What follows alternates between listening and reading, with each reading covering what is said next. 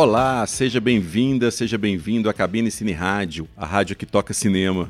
Hoje a gente vai falar sobre Ruas de Fogo, o clássico oitentista do Walter Hill, que acabou de ganhar uma edição bem caprichada pela Versátil no Brasil. Então é uma, é uma oportunidade bem bacana da gente revisitar esse filme que foi um dos mais exibidos na sessão da tarde na minha época, para a minha geração e que agora as novas gerações estão tendo a oportunidade de conhecer.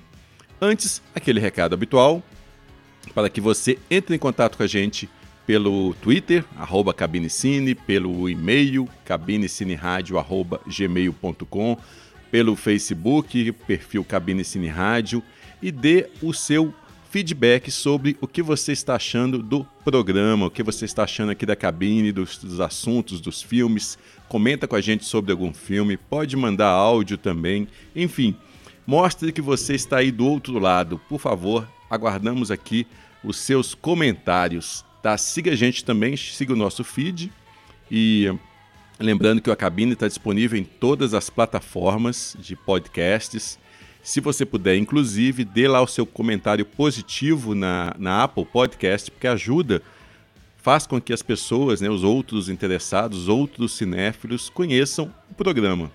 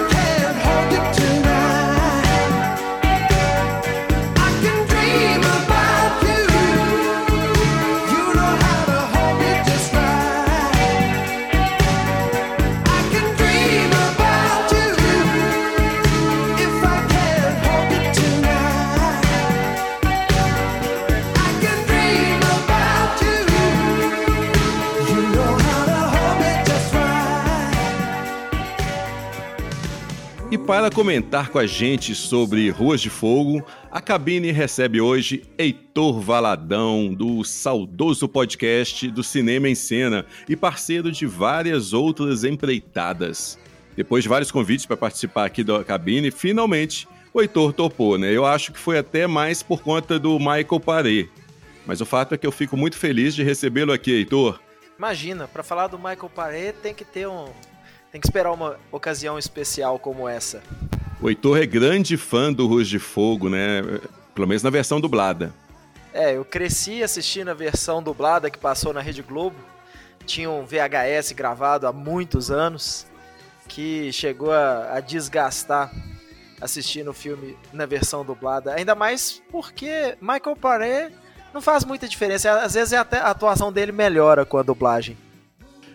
E eu, pois é, eu sou dessa geração do Arroz de Fogo também, mas eu nunca fui assim grande fã do filme igual muita gente, né, da que cresceu nessa época, cresceu, né, viu esse filme na sessão da tarde.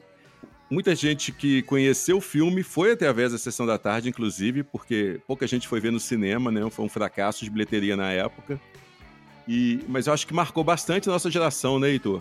Com certeza. Eu considero o Ruas de Fogo como um daqueles filmes à frente do seu tempo, né? Assim, você tem um, um filme que teoricamente se passa na uma cidade americana, tipo Nova York ou Chicago, e né, fala um, outro, uma outra época, um outro lugar, e, é, e acaba sendo praticamente um western, né? É um, é um filme que se passa num, num, tempo desconhecido. A gente imagina que é um pouco ali, uns anos no passado, por causa dos carros e motos, aquela coisa de, de ter uma gangue de motoqueiro que todo mundo conhece e tem medo dos caras.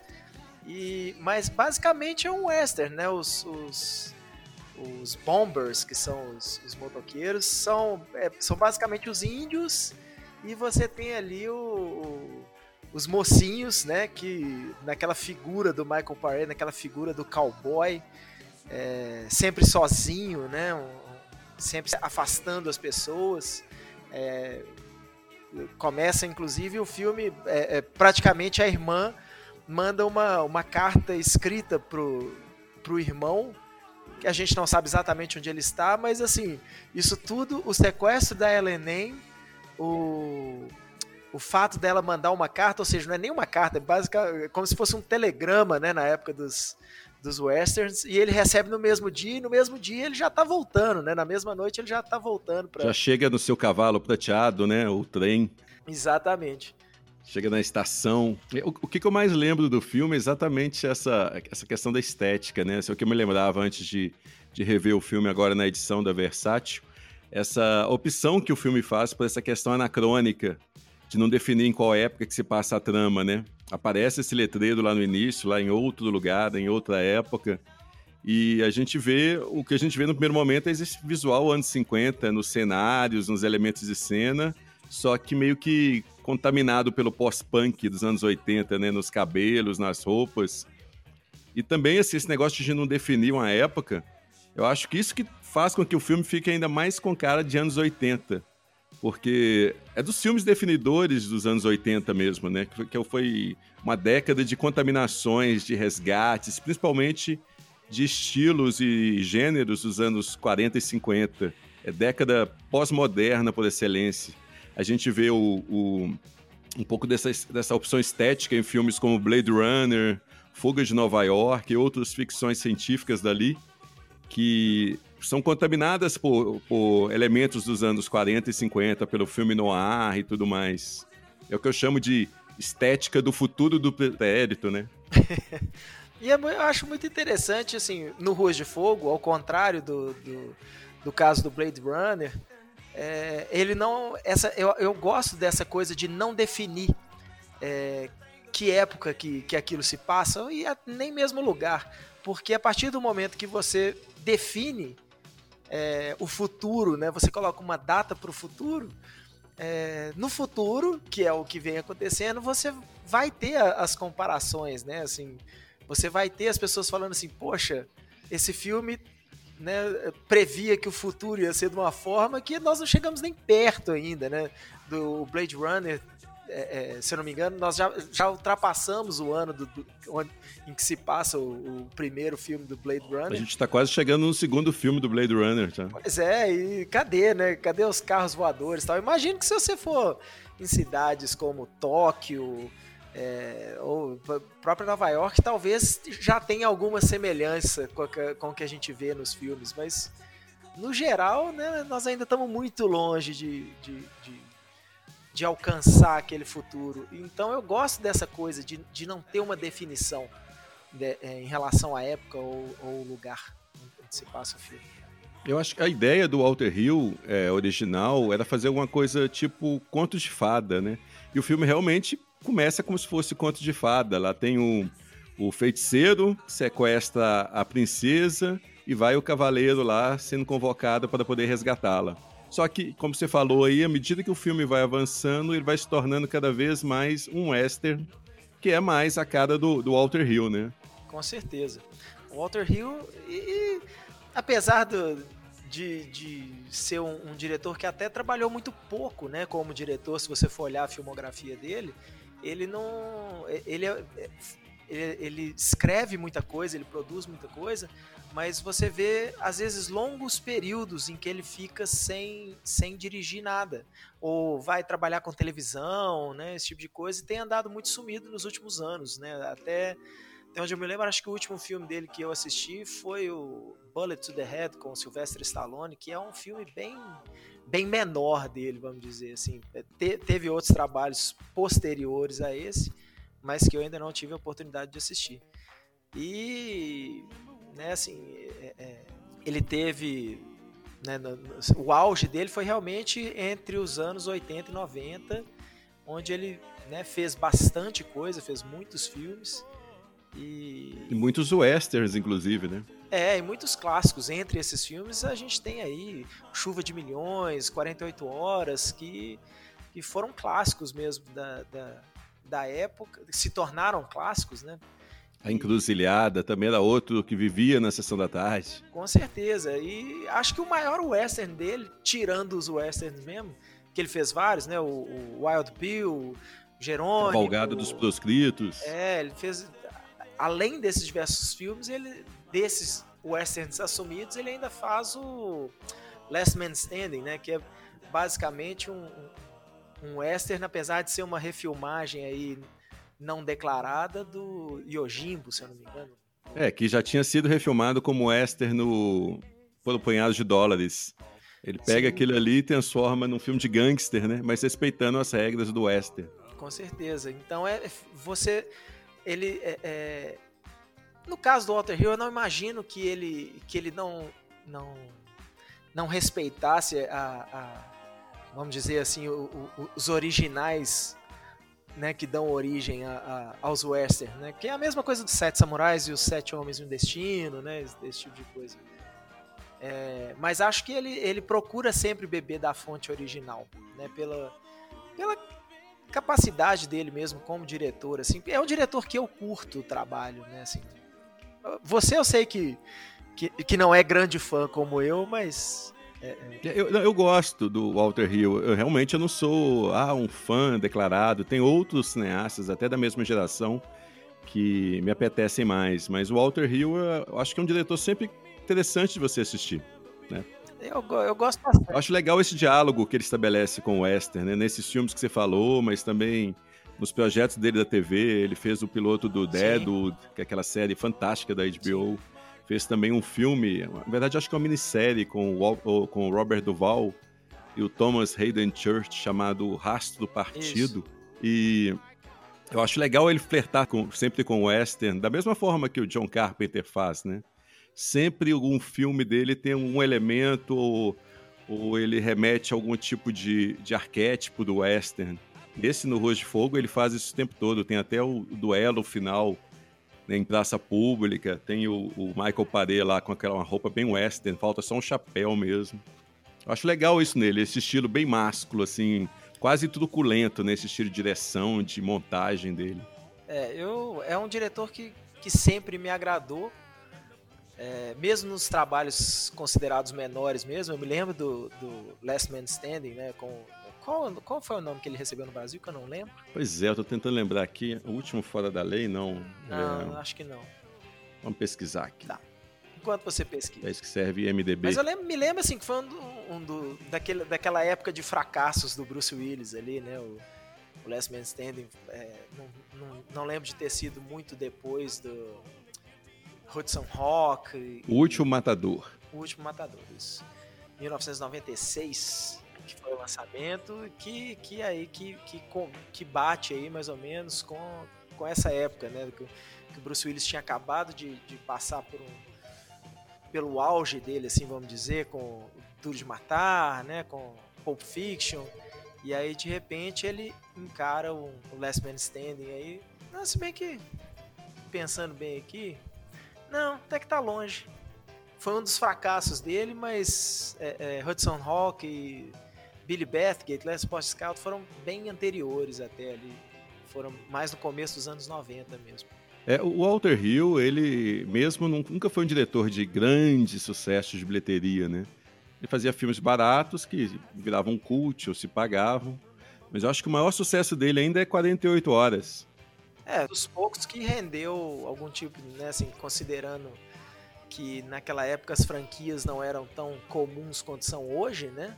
Existem muitas franquias, claro que existem, mas 48 Horas foi daqueles sucessos que de filme que deveria ter sido um filme só e faz tanto sucesso que eles querem repetir a dose, né? Fizeram mais um 48 Horas, mas foi dos poucos, né? Você pensar aí que Ruge de Fogo não, não, não tem não tem continuação, é um filme que caberia se alguém quisesse é, Inferno Vermelho, né? Aquela, aquela dupla ali do, do, do Schwarzenegger e do, do, James Belushi.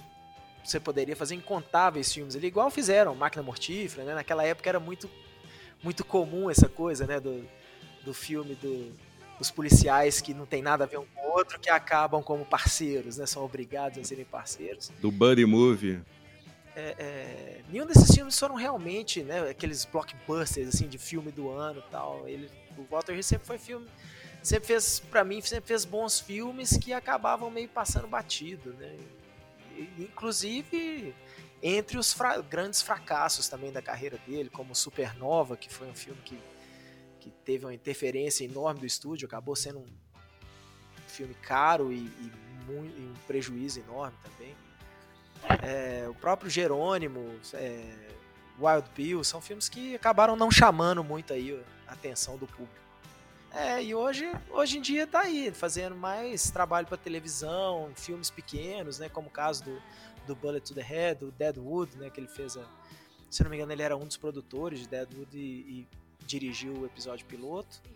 Mas acho que ele já deve estar tá nessa fase da, da carreira dele que, que é mais sossego, né, do que ficar passando pelos estresses com estúdio, versões de roteiro, orçamento. É tipo o Brian De Palma, Richard Donner, esse pessoal que também é da mesma geração ali, foi, foi torrando o saco à medida que foram ficando mais, mais velhos, né? Mais... É, é a gente teve grandes diretores nos anos 80 que, que sempre tiveram uma assinatura, né? Assim, eles sempre tiveram um estilo muito próprio, um tipo de filme que eles curtiam fazer, que a gente foi ver nesses caras literalmente parece que perdendo a paciência, sabe? De ter que trabalhar com estúdio e aí ficar anos desenvolvendo um filme e fazendo concessões. E aí na hora que fala assim, não, beleza, então vamos fazer, aí o estúdio fala, ah, mas agora a gente não queria, né? A gente não, não quer mais fazer esse tipo de filme. Então acho que é, é, esses caras dos anos 80 foram meio que sumindo, né? Assim, você vê que são poucos diretores dessa época que, que continuam em plena atividade. É, 70 e 80, o pessoal, a maioria já está aposentando, né? Tirando os medalhões, Scorsese, Spielberg. Ridley Scott, né? Assim, caras que ainda trabalham com filmes grandes, que fazem grande sucesso de bilheteria, né? O Ridley Scott tá, andou amargando aí um, uns filmes meio mal, mal recebidos, mas né, ainda são são caras dessa ainda época. Ainda fazem franquia, né? É, são caras dessa época que ainda fazem filmes grandes, de grande orçamento, de. de e de grandes bilheterias também, né? E lembrando que o Walter Hill é um dos produtores da série Alien, então ele tem uma aposentadoria garantida, é um dos roteiristas e produtores, então está sempre ali envolvido com a equipe criativa de todos os filmes da, da série.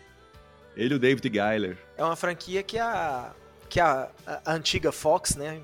A Fox não deixava morrer. Vamos ver se a Disney vai continuar investindo nela também. Deve ir pra TV, né? Provavelmente. É, não duvido nada, né? O foco hoje dos estúdios, enquanto a gente estiver né, na situação pandêmica, a gente infelizmente vai ver cada vez mais produções direto para o streaming, né? É, e, e, o que me, me, me assusta um pouco é isso. É, é que de repente a, a, gente vê essa, essa fórmula do streaming. Você pensar aí que é, é, quantos bilhões de horas já foram gastas pelos usuários da, da Netflix, por exemplo, assistindo filmes do Adam Sandler que, independente do gosto pessoal, são filmes pequenos, né? Assim, são filmes ruins. Filmes ruins, entre aspas aí. É. Mas, assim, as pessoas gastam bilhões de horas assistindo esses filmes. É um dos maiores sucessos da Netflix, são os filmes do Adam Sandler lá. parece que, como o streaming te dá aquela sensação de que eu não estou pagando para assistir isso, né? Eu, eu, eu, pago e pronto, eu assisto qualquer coisa. Eu posso perder meu tempo, né, vendo? Eu não estou perdendo dinheiro. Exatamente, eu só perco meu tempo assistindo ali, mas eu não estou pagando o cinema, não pago a pipoca, não pago o deslocamento. Então as pessoas parece que assim elas estão se contentando com os filmes cada vez menos ousados. Elas perdem a noção de que o tempo acaba sendo a coisa mais preciosa que a gente tem hoje. Eu fico eu fico angustiado pensando, pô, quanto tempo mais que eu tenho de vida e nesses anos que eu tenho de vida, quantos filmes ainda vou conseguir ver? Outro dia minha esposa me fez essa questão. Ela falou: Você sabia que se você não sentar e começar a assistir um filme da sua coleção todos os dias, você não vai assistir, você vai morrer antes de, antes de conseguir assistir? Mas é, você perde tempo vendo o filme do Adam Sandler, Tem né? filme do Adam Sandler. Outro dia eu perdi. Perdi umas duas horas assistindo é, uma série do Netflix sobre a origem da, dos palavrões, com, o Nicola, com a apresentação do Nicolas Cage. Mas assim, pelo menos achei né? É, é divertido. Legal. Mas é, é o que a gente vê muito. É, eu, eu, vi esse termo, alguém usou esse termo no Twitter uma vez, que é o. Mas é isso, é o filme de algoritmo, né? É o filme que uhum. não traz novidade nenhuma, não traz ousadia nenhuma. Ele simplesmente. Não surpreende em nada, né? É um filme feito para atingir. É, ele simplesmente está ali para atingir o, aqueles pontos que todos os filmes têm. É, é, é, porque eu entendo isso, eu entendo que as novas gerações de, de cinéfilos que estão começando a assistir filmes, é claro que eles não não, não reconhecem isso, né? Eles não, não enxergam isso, de que os filmes que eles estão vendo é, é, são uma mera repetição ali, não tem nada de novo. Mas parece que o streaming o, o streaming reforça isso de uma forma que me assusta.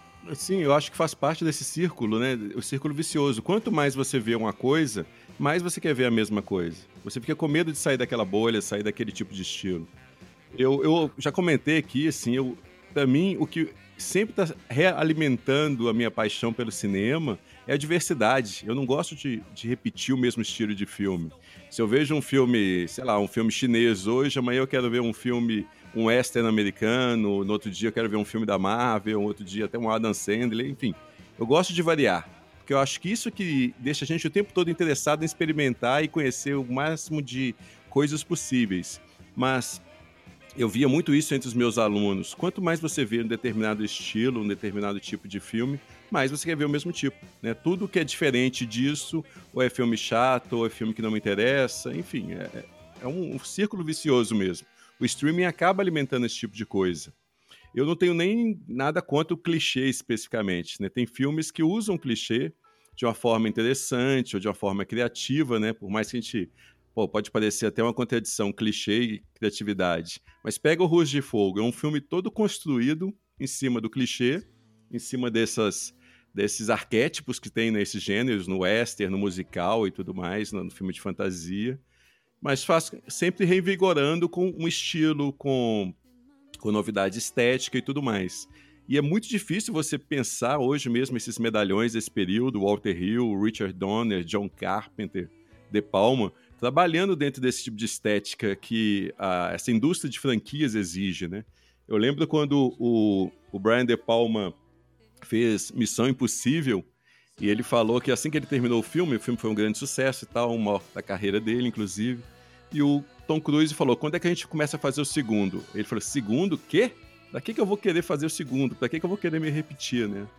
E o Walter Hill, ele fala isso também em entrevistas. Ele nunca quis fazer continuações. Acho que o único projeto dele que ele começou já pensando em continuações foi o Ruas de Fogo. E que ele planejou uma trilogia, inclusive, né? Esse era para ser o primeiro. Até que termina com aquele final ali, com os, os dois cavaleiros partindo em busca de novas aventuras.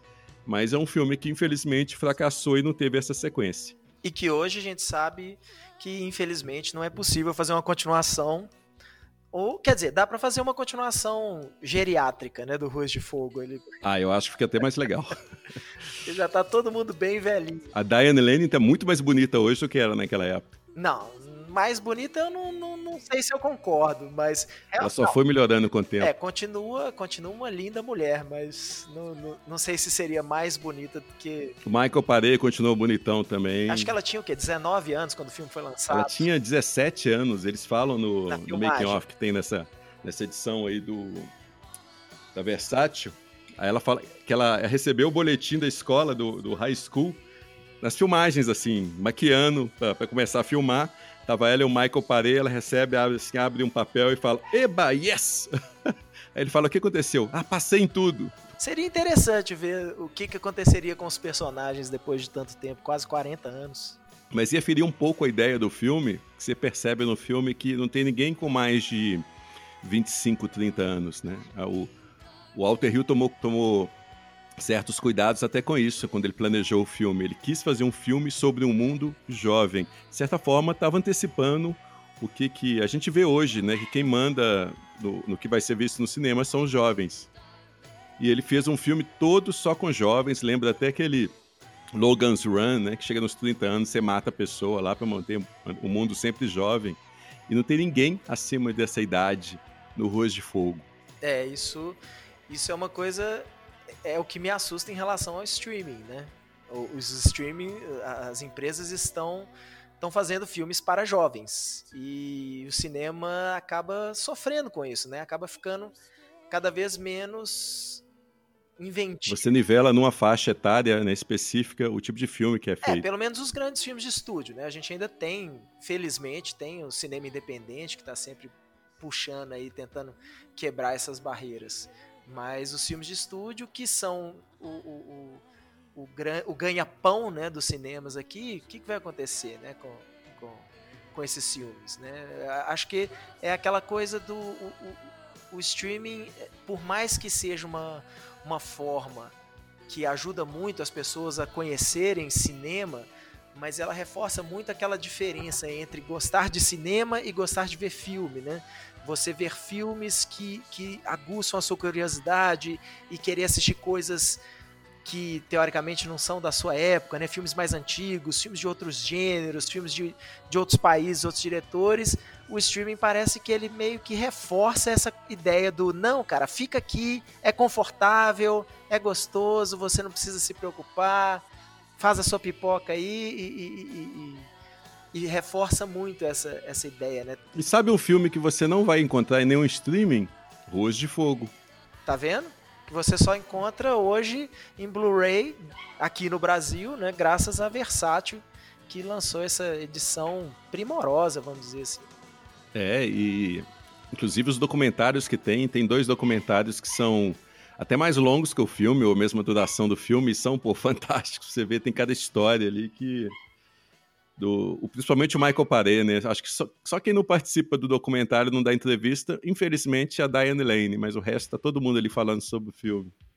Pois é, e é, isso é muito legal, né? Você vê esse, esse cuidado né, das distribuidoras em, em incluir um, um, disco só de extras, com documentários né, é, extensos sobre o filme, tudo legendado, tudo bonitinho. Isso é muito legal, isso pode fazer uma diferença legal para essa geração, assim, para que quer conhecer o cinema e quer saber mais sobre cinema e tem interesse por isso e não simplesmente sentar e, entre aspas, perder duas horas da sua vida lá assistindo qualquer coisa. É. E vamos voltar um pouco aqui no, no Ruas de Fogo. Esse é um filme que o Walter Hill e o Larry Gross começaram a escrever quando eles estavam ali na pós-produção já do 48 Horas, né? E é um filme que, assim que o 48 Horas foi lançado, estourou, fez aquele sucesso imenso, né? Já ajudou a desencadear aquele fenômeno que foi o, o Ed Murphy nos anos 80. Aí ele ganhou carta branca para fazer o filme da forma, praticamente da forma que ele queria. A só a ideia original dele era usar só standards, né, grandes hits dos anos 50 na trilha sonora. A única coisa que o estúdio realmente foi lá e pôs o pé e falou assim: não, a gente quer canções novas, a gente quer vender a trilha sonora, né? então a gente quer novidades nesse aspecto. Aí, mas a ideia do, do, do Walter Hill de fazer um musical de ação, eu acho que o mais próximo que a gente teve disso depois foi o Hudson Rock mesmo, né, Heitor?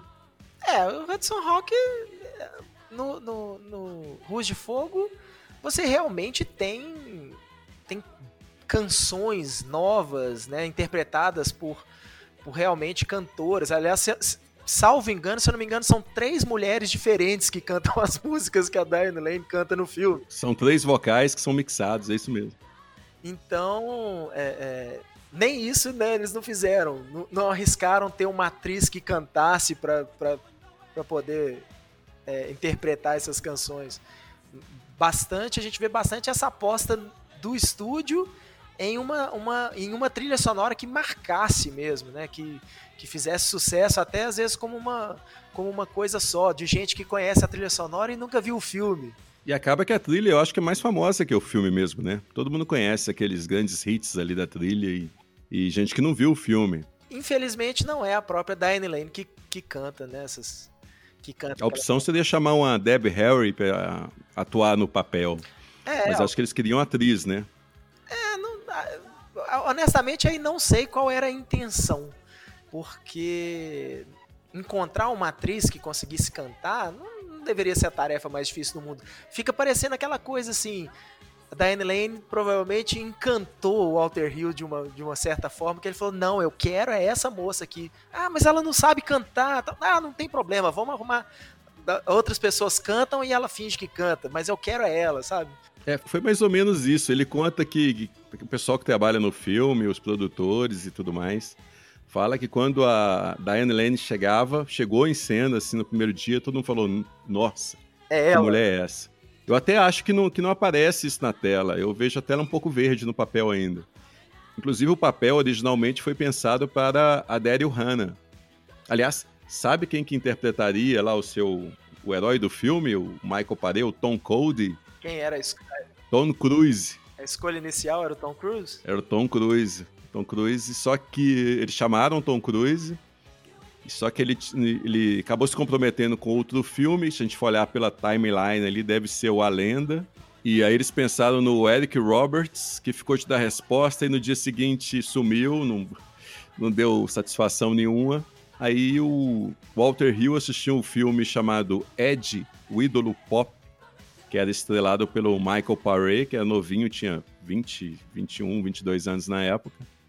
E falou: Não, esse cara aqui tem o visual que eu quero. Mas ele mesmo reconhece que era uma torre ainda muito verde, né? Acho que continuou ainda, né? É, o Michael Paré nunca, nunca mais teve um, um papel de destaque depois do, do Rosto de Fogo. Você... Mas continuou trabalhando muito, né? A ficha dele aqui no IMDB é gigantesca. Você encontra muito, muitos filmes que acabam saindo direto para vídeo, em que ele em que ele participa, né? Tem um filme que ele fez de lobisomem do Eric Red que eu acho interessante, que chama Lua Negra. Eu assisti esse filme há muito tempo, eu não consigo nem. Não, nem me lembro, assim. Eu lembro de ter visto. Década de 90, ali, 94, Tem assim. muito talvez. tempo pra eu, pra eu conseguir realmente poder falar sobre o Lua Negra. Isso aqui foi relançado recentemente em Blu-ray agora, né? Ele saiu aqui no Brasil também numa coleção do, da, da Versátil, acho que de lobisomens no cinema. Acho até em cima dessa cópia que você falou em, em Blu-ray, deve usar o mesmo master. É, ele já tinha sido lançado em DVD no Brasil, há muito tempo atrás. Naquela primeira, Eu não lembro. aquela primeira leva de DVDs da Warner que ainda vinham naquelas caixinhas de papelão com que eram presas com Mas eu acho que aquele não é o Lua Negra, aquele que saiu nessa essa coleção, nessa fase da Warner.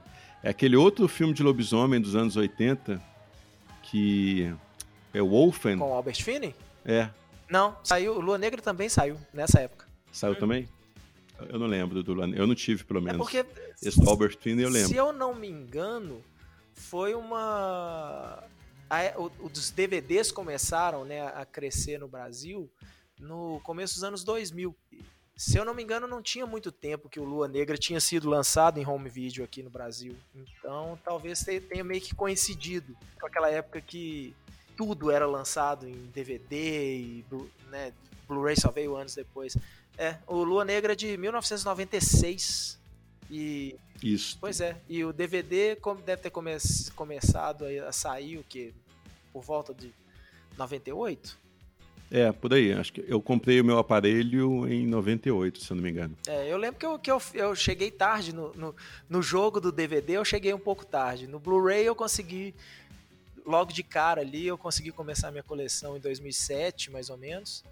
Mas o DVD, eu, eu lembro que eu demorei muito a começar a, a- comprar filmes tal.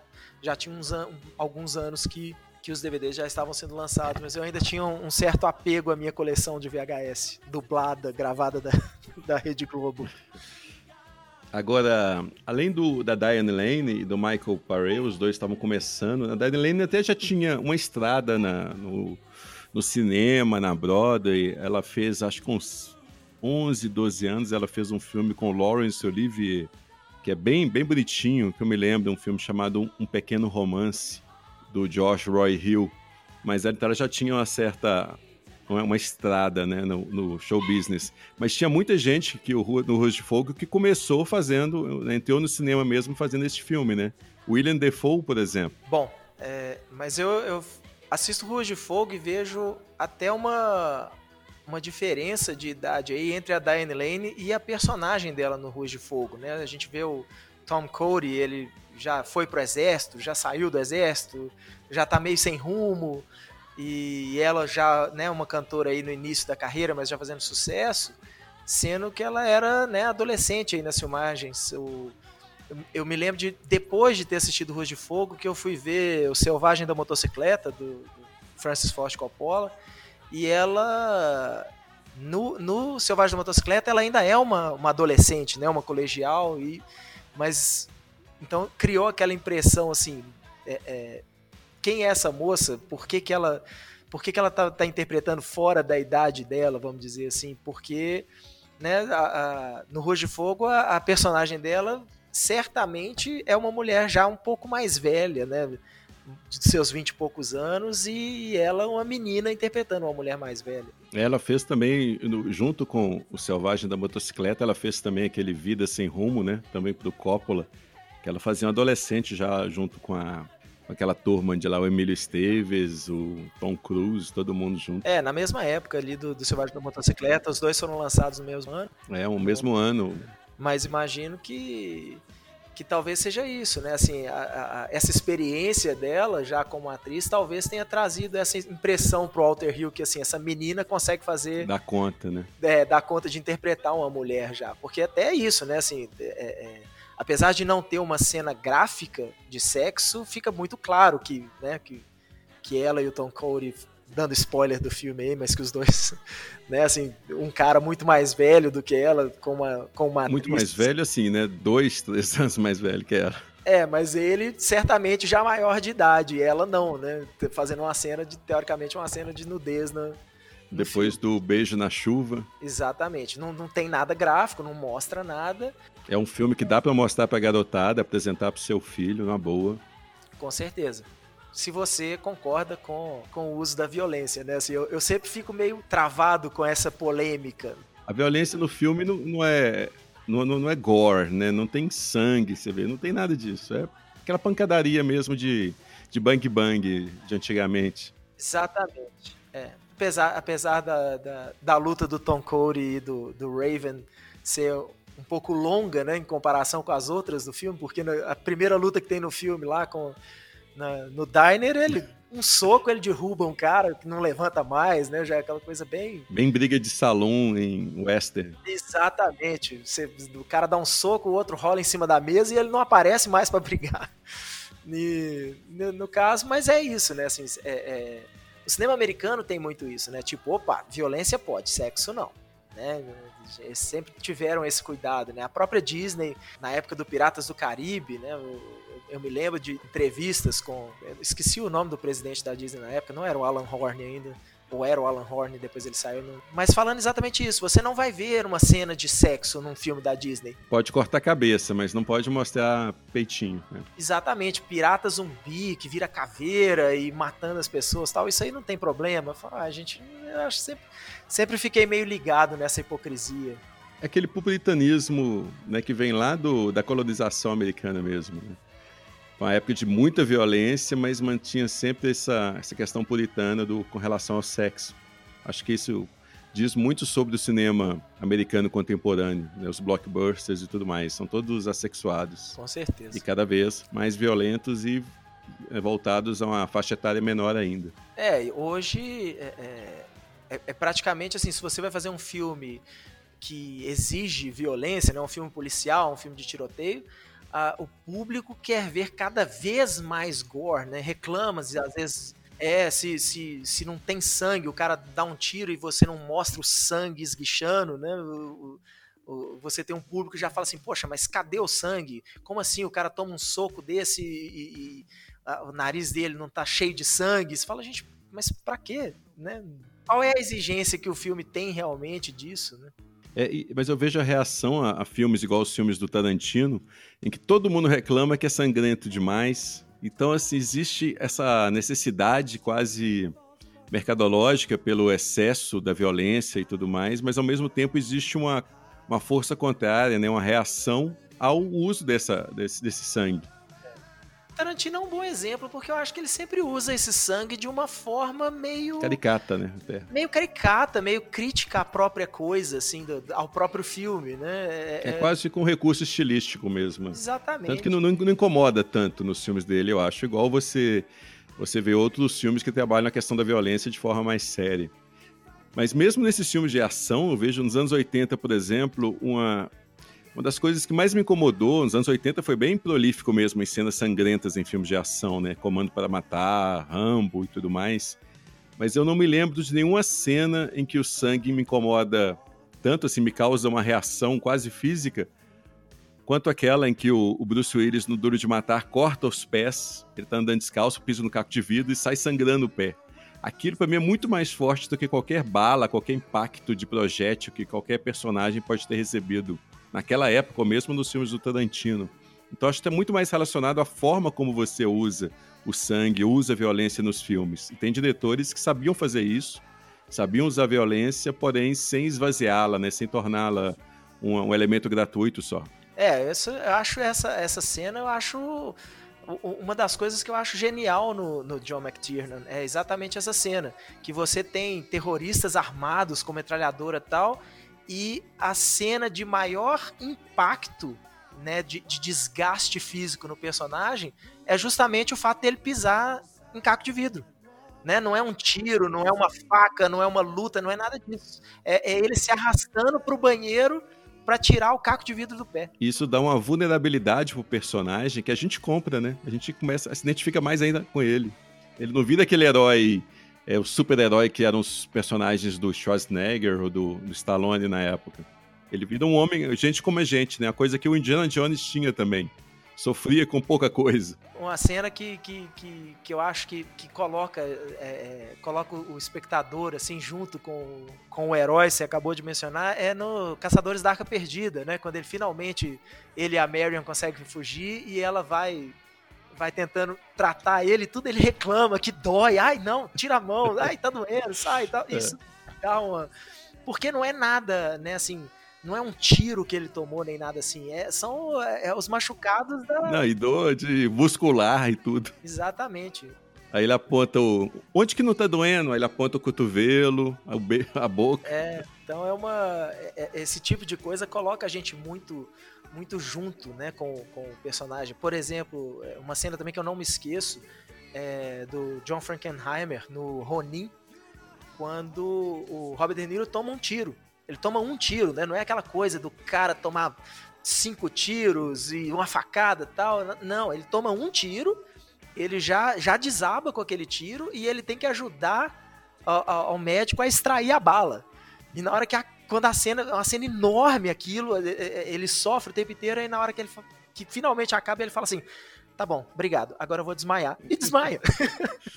né? Então, assim, é, é, é, eu acho legal como é que, assim, é, teoricamente, um, um, tudo bem que é um, um, espião aí que já tá aí no, no, no, fim da carreira dele aí, já tá bem mais velho, mas como é que os diretores conseguem colocar assim, cara, a gente tem que colocar esse cara né, o espectador tem que se sentir de forma vulnerável. Né? Vulnerável, é. Né? A gente tem que começar a trazer isso um pouco mais para a realidade ali do que o, né, um, um John Wick que né, luta com 50 caras, mata todos, toma tiro, mas é tudo de raspão, né? Não, no final do, no, do, dia ele sai andando, pega um carro, sai acelerando e, e vai embora e tá tudo certo, né? É, eu, eu, acho que tem seu lugar esse tipo de, de super-homem do cinema, né? Esse cara que passa por tudo isso e, e sai ileso.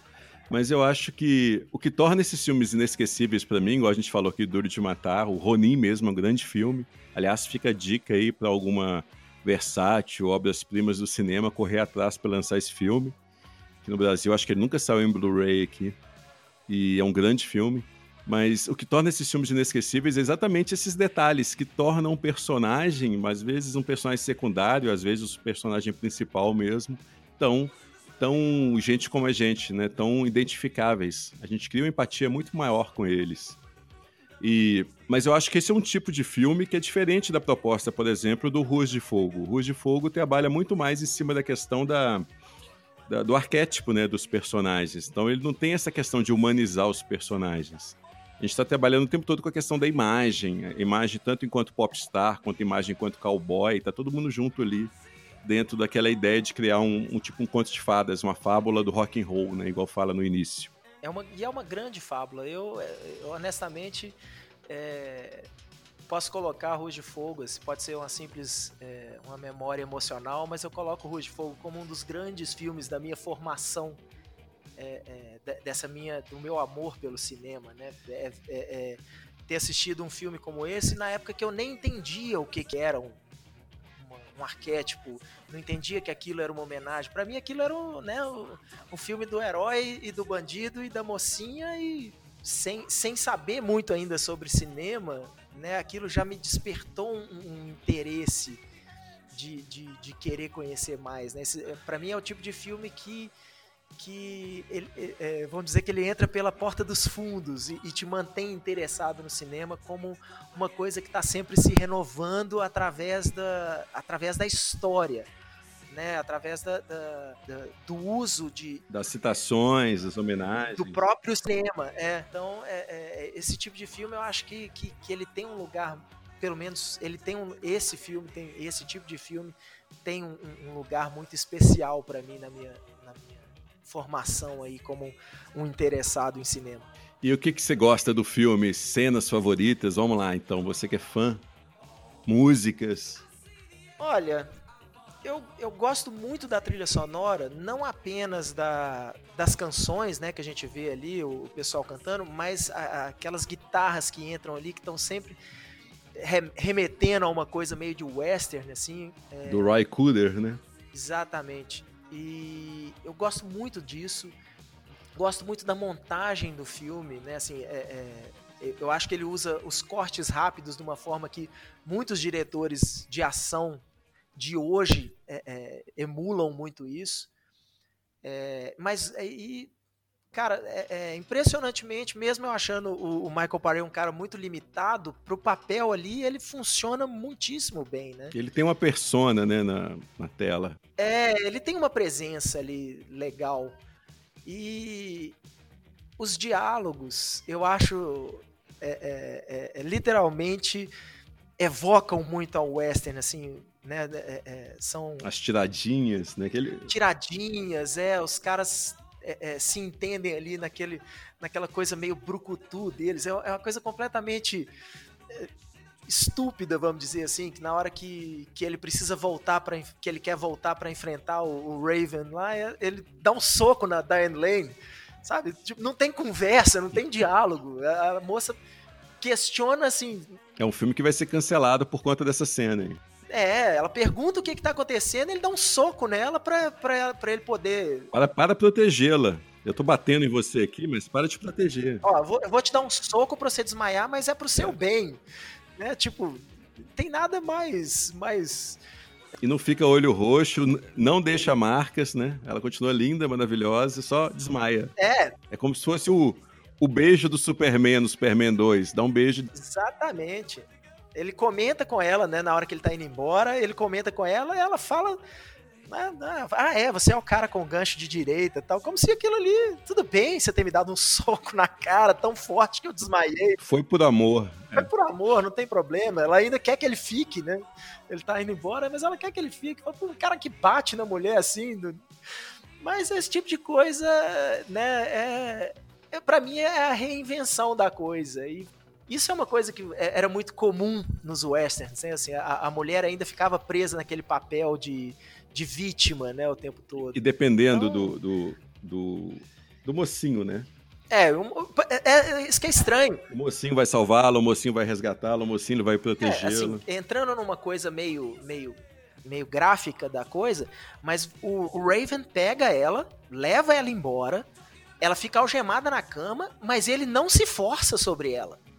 Ele tenta dar um beijinho nela, ela sai, ele fala: Ih, que isso, relaxa, né? Fica comigo aqui uns dias, tananã, e depois eu te deixo embora. Ele não, ele, em forma de hora nenhuma, ele, ele, ele se força nela, ele tenta estuprar ela ou alguma coisa do tipo. Aí ele sai e, e vai jogar poker com os amigos.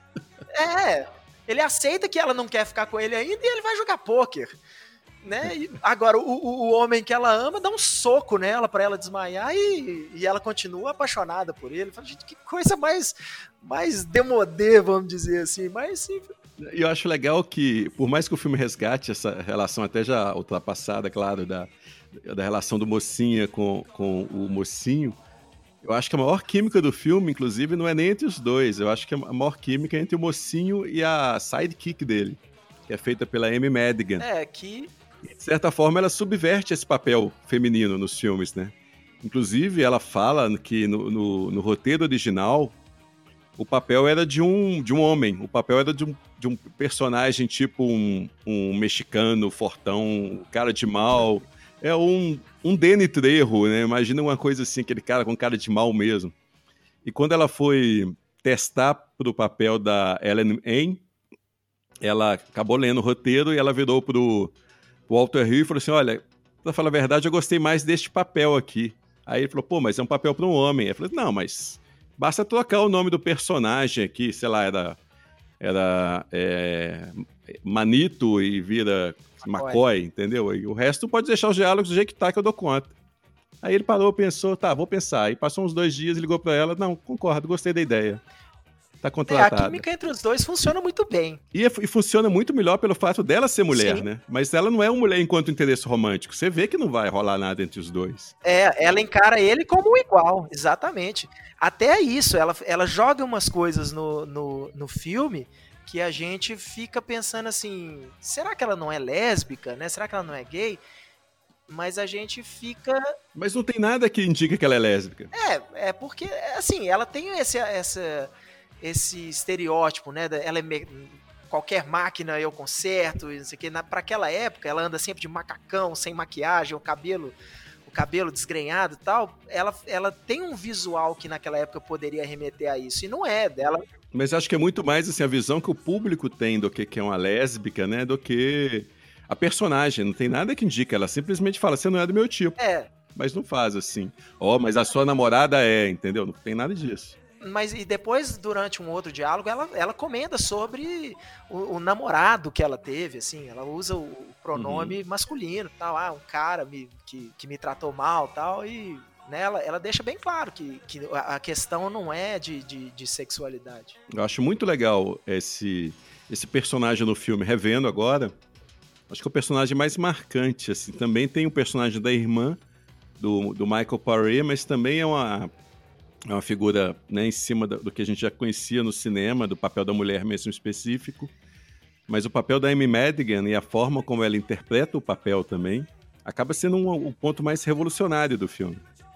De trabalhar o clichê, né? É, como você mesmo diz, né? A gente fica a gente fica bem interessado em ver quais serão as novas aventuras de Cody e McCoy, né? Ele poderia deixar tudo, tudo que aconteceu ali no Rojo de Fogo, acho que poderia deixar tudo para trás para a gente descobrir que mais que, né, que, que novas confusões os dois iam se meter. É um filme que infelizmente não, a gente não, não vai ver a, a, sequência, né? Assim, a gente não vai saber o que acontece da mesma forma que a gente não viu o que, que acontece lá com o Jack Burton no Os Aventureiros do Bairro Proibido, né? São filmes que foram planejados para dar início a, um, a uma série de aventuras e infelizmente o público não comprou na época. Olha, mas é uma, é uma questão interessante, assim, por mais que eu gostaria de ver novas aventuras do Jack Burton, do Tom Cole e tal. Eu acho que isso torna o filme único, emblemático de uma forma que talvez se ele tivesse continuações não, não seria. Com certeza. Pode ser que virasse Indiana Jones e as continuações fossem boas também. Talvez. Mas o fato de ser único, acho que aumenta a mística sobre ele, né? É, é, é muito interessante ficar pensando, é, criar na nossa cabeça o que, que aconteceu alguns minutos depois, por exemplo, nos Aventureiros do Bairro Proibido, onde um monstro sai lá do caminhão que o Jack tá dirigindo, a gente não sabe mais o que que, o que, que acontece. Para mim é o final do... Mesma coisa com o final do Matrix aquilo ali fecha para mim de uma forma, né, que o Neo telefona para o computador e sai voando, aquilo para mim fecha o filme de uma forma que nunca precisaria de uma continuação. Mas a gente tem a continuação e as continuações não, né, não pra, pelo menos para mim, elas não ficam à altura do original. Você falou aí do, do Ray Cooder, a gente estava até comentando antes aqui de começar a gravar que a gente não consegue achar a trilha sonora dele incidental pro filme. Pois é, eu procurei, A impressão que eu tenho é que ele, aquela, aqueles solos de guitarra, principalmente, parece que já são trechos de outras músicas que ele regravou, né? Pelo, você vai olhando pelos créditos. É... Não, mas ele, é... ele compôs pro filme. Tem ele até compôs no. Compôs mesmo? Compôs. O, ele, a trilha sonora incidental do filme, tirando aquelas canções todas ali, são dele. Tem uma canção dele no filme, né? Que, que eu acho bem bacana, essa canção aqui.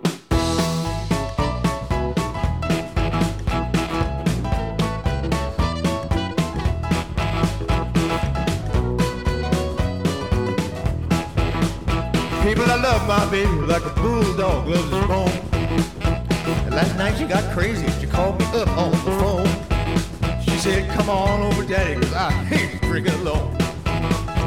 She said, I had me a little, I had to have a little more. Well, I tried to get up, I could not get out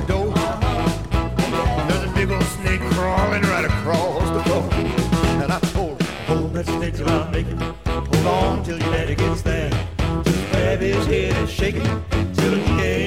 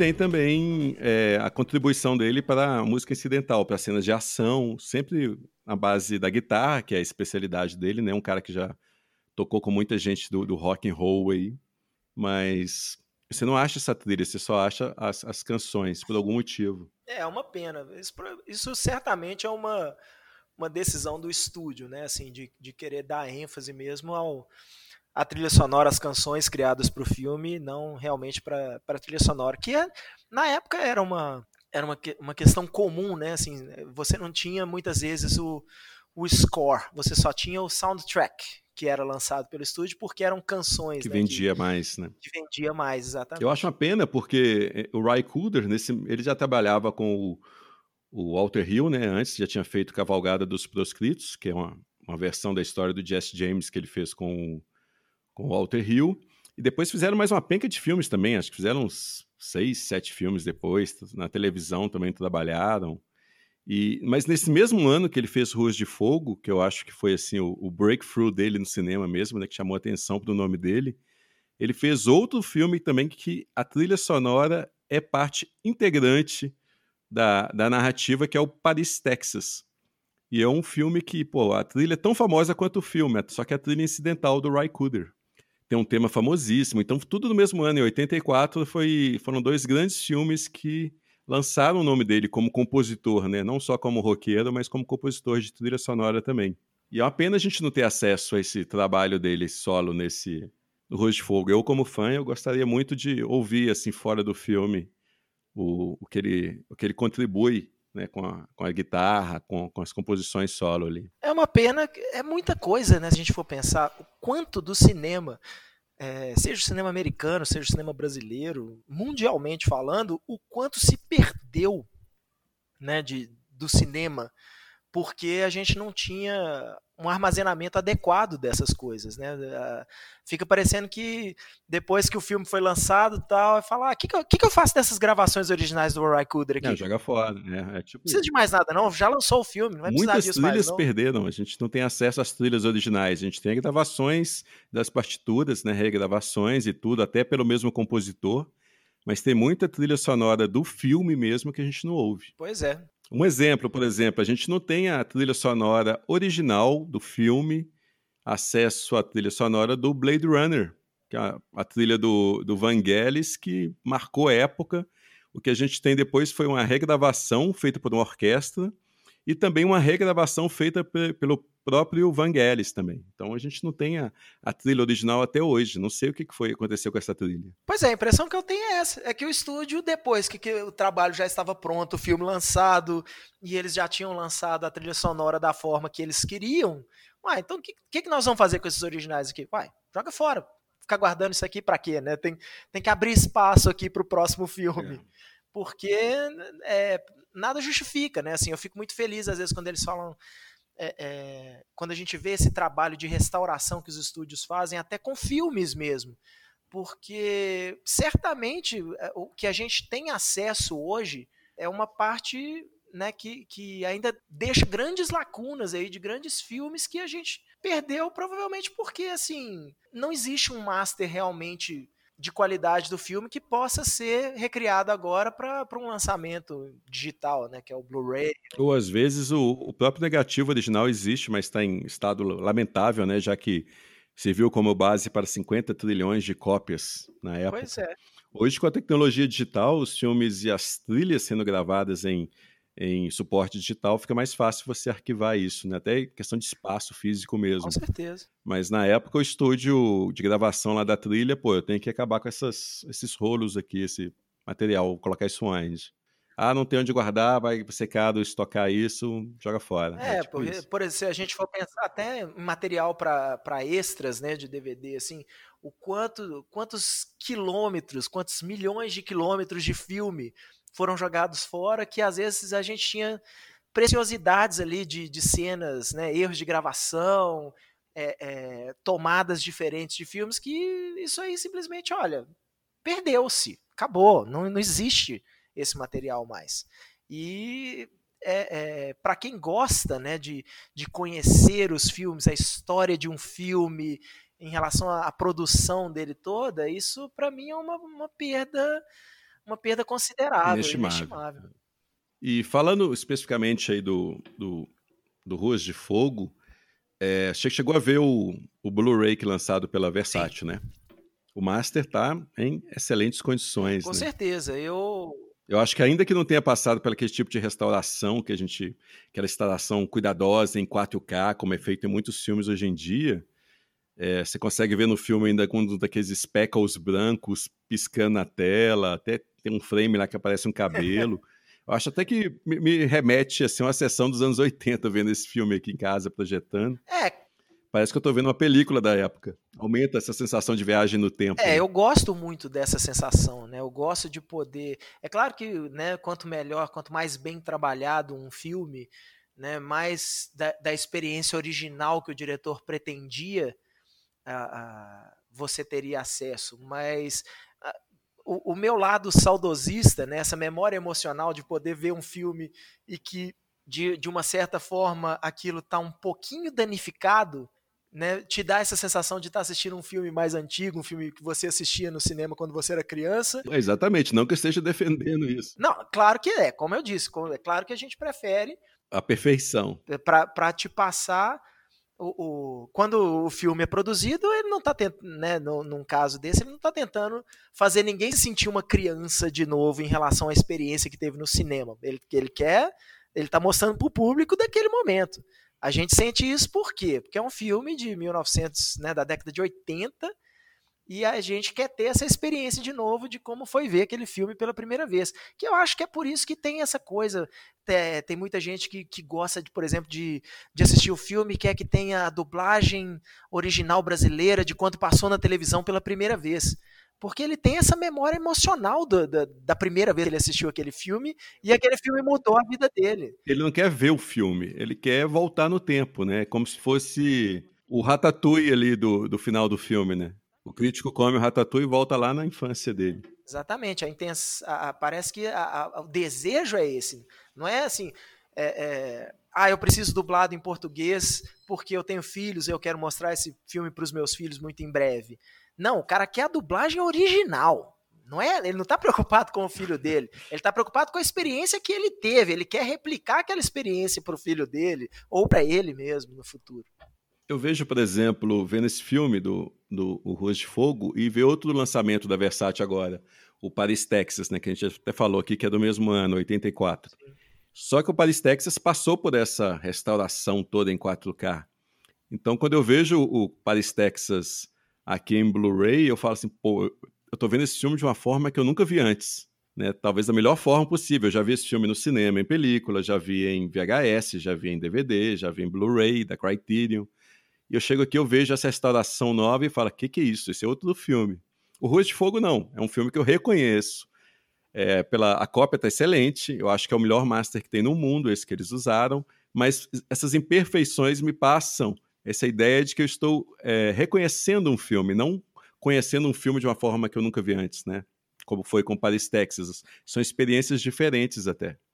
Agora, da parte da Versátil, por exemplo, de como eles reproduziram essa cópia, esse master aqui no Brasil, eu acho que é só elogio, né? A autoração perfeita, a granulação maravilhosa, enfim. Deram o espaço e o cuidado necessário para que o filme respirasse ali. Com certeza, até porque a impressão que eu tenho em relação a esses dois lançamentos, enquanto Paris, Texas é um para mim é um daqueles filmes que se tornam imortais, né? Um filme que está sempre sendo redescoberto por novas e novas gerações. Talvez o Rua de Fogo não vai, não tenha esse impacto, né? Acho que o Rua de Fogo não é um filme que vai ter esse impacto. Acho que o Rua de Fogo é um filme lançado para mim. é um filme lançado para essa geração que assistiu o filme quando era né, criança ali, pré-adolescente, adolescente, é, assistiu no, nos anos 80 e que agora tem o prazer de re, rever o filme, né? redescobrir o filme. O Paris, Texas não. O Paris, Texas já é uma obra que, para mim, já é mais imortal. É uma obra que sempre está sendo redescoberta por novas gerações de, de cinéfilos. Então, para mim, essa, essa, até esses pequenos probleminhas que você tem né, é, como eu disse, eles despertam uma memória emocional que para mim torna essa, essa experiência com o Ruas de Fogo, com esse Blu-ray do Ruas de Fogo, uma coisa ao mesmo tempo é, nova, porque talvez seja a primeira vez que eu estou vendo o filme em widescreen, oh. com o, o, o, no DVD já vinha em widescreen, mas eu, se eu não me engano eu assisti em DVD uma vez, né? E agora em Blu-ray é realmente assim uma com o filme em alta resolução, né? Pode não ser 4K, mas ele, para mim, ele traz essa experiência toda de novo, de uma forma nova. Então, é, é para mim é o melhor de dois mundos. Ele me traz a, a, o saudosismo, a memória emocional toda da época, mas é de uma forma, né? Uma forma bem mais adequada de se assistir a qualquer filme. Beleza. Heitor, muito obrigado mais uma vez pela sua participação aqui. Foi bacana demais. Espero que você volte em algum episódio próximo, né? A gente andou conversando sobre algumas, alguns temas aí. Valeu demais estar aqui, cara. Pena que se demorou tanto é, tempo. É, mas as, as, coisas boas demoram a acontecer mesmo. É, você é meio é, difícil mesmo, a sua agenda é muito, muito cheia. cheia. Eu sou um cara muito requisitado. Valeu demais. Valeu, um abraço. E a gente encerra as atividades aqui na cabine com a faixa Tonight is What It Means to Be Young, cantada pela banda Fire Incorporated, que também fecha o filme Ruas de Fogo. Eu sou Carlos Quintão e até!